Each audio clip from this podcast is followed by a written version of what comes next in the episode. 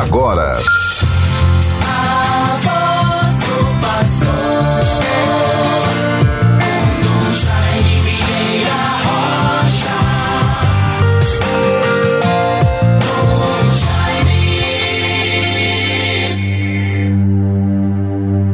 Aproximemo-nos confiantes do trono da graça a fim de conseguirmos misericórdia e encontrarmos auxílio em tempo oportuno. Aleluia. Carta aos Hebreus, capítulo 4, versículo 16. Bons ouvintes, todos bons irmãos. Saúdo a todos com estima, proximidade, fraternidade, sobretudo suplicando ao Senhor nosso Deus o dom da fé. E assim me sinto próximo de todos, cumprindo com humildade a minha missão de pastor junto a esta igreja de nosso Senhor, que me foi confiada sem mérito algum de minha parte aqui em Natal. E assim vamos nos sentindo irmãos uns dos outros vivendo a fraternidade, independentemente de credo, de religião, de partido político, do que pensamos ou tentamos viver na nossa missão junto ao povo de Deus. É muito importante nos sentirmos todos irmãos fraternos, semeadores de esperança e de paz e agora tenho insistido muito em sermos artífices da concórdia, da paz, da harmonia.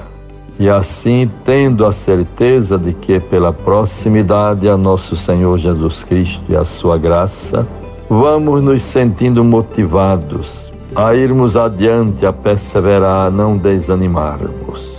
Rezemos uns pelos outros, sejamos solícitos confiantes e fiéis.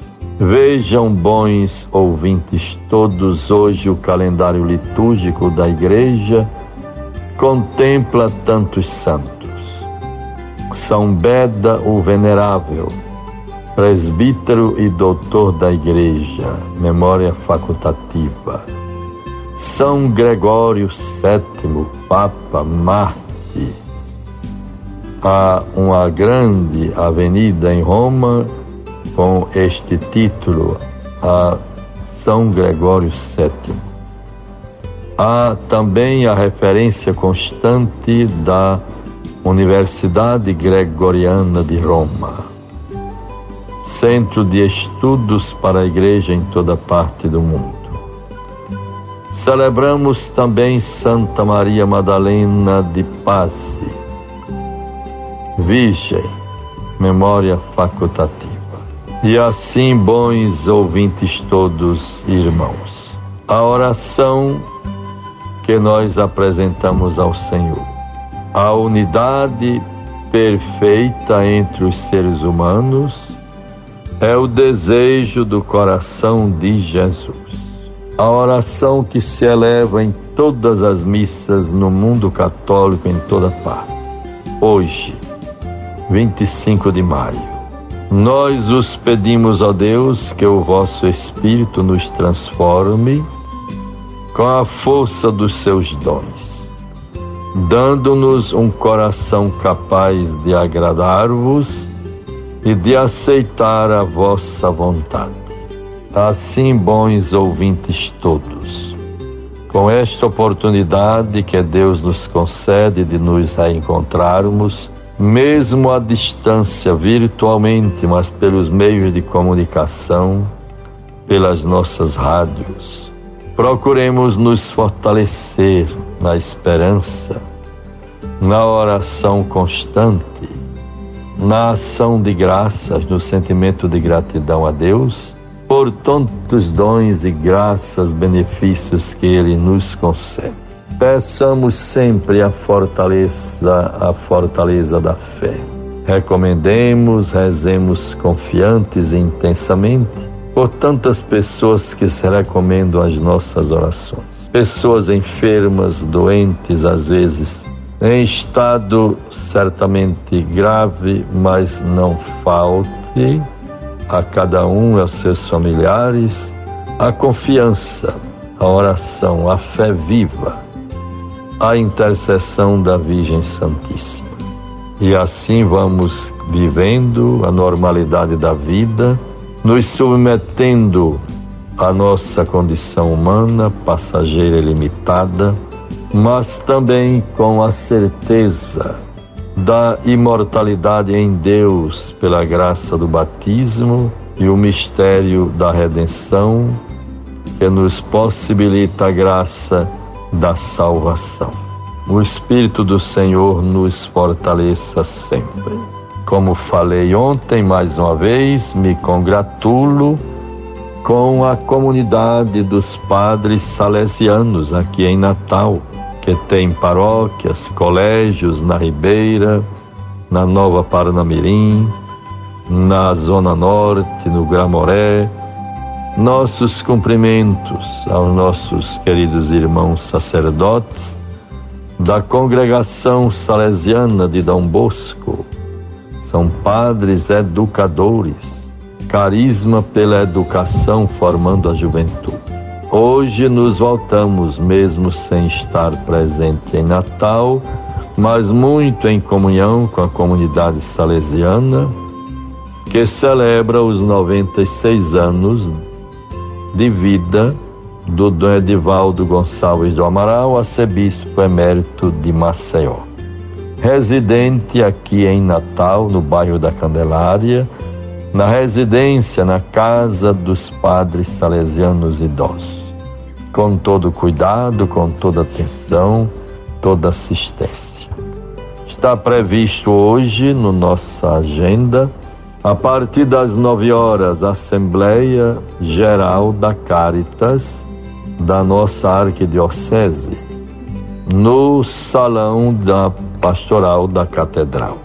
Que Deus os fortaleça.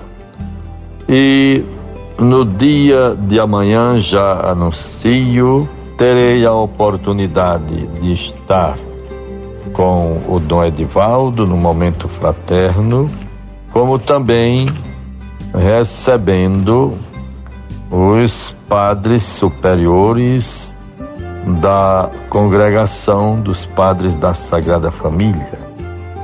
Em outras palavras, os religiosos da Sagrada Família que atuam aqui em Natal, sobretudo na paróquia de São Pedro. Teremos a oportunidade de encontrá-los no dia de amanhã para um momento de atenção, de fraternidade.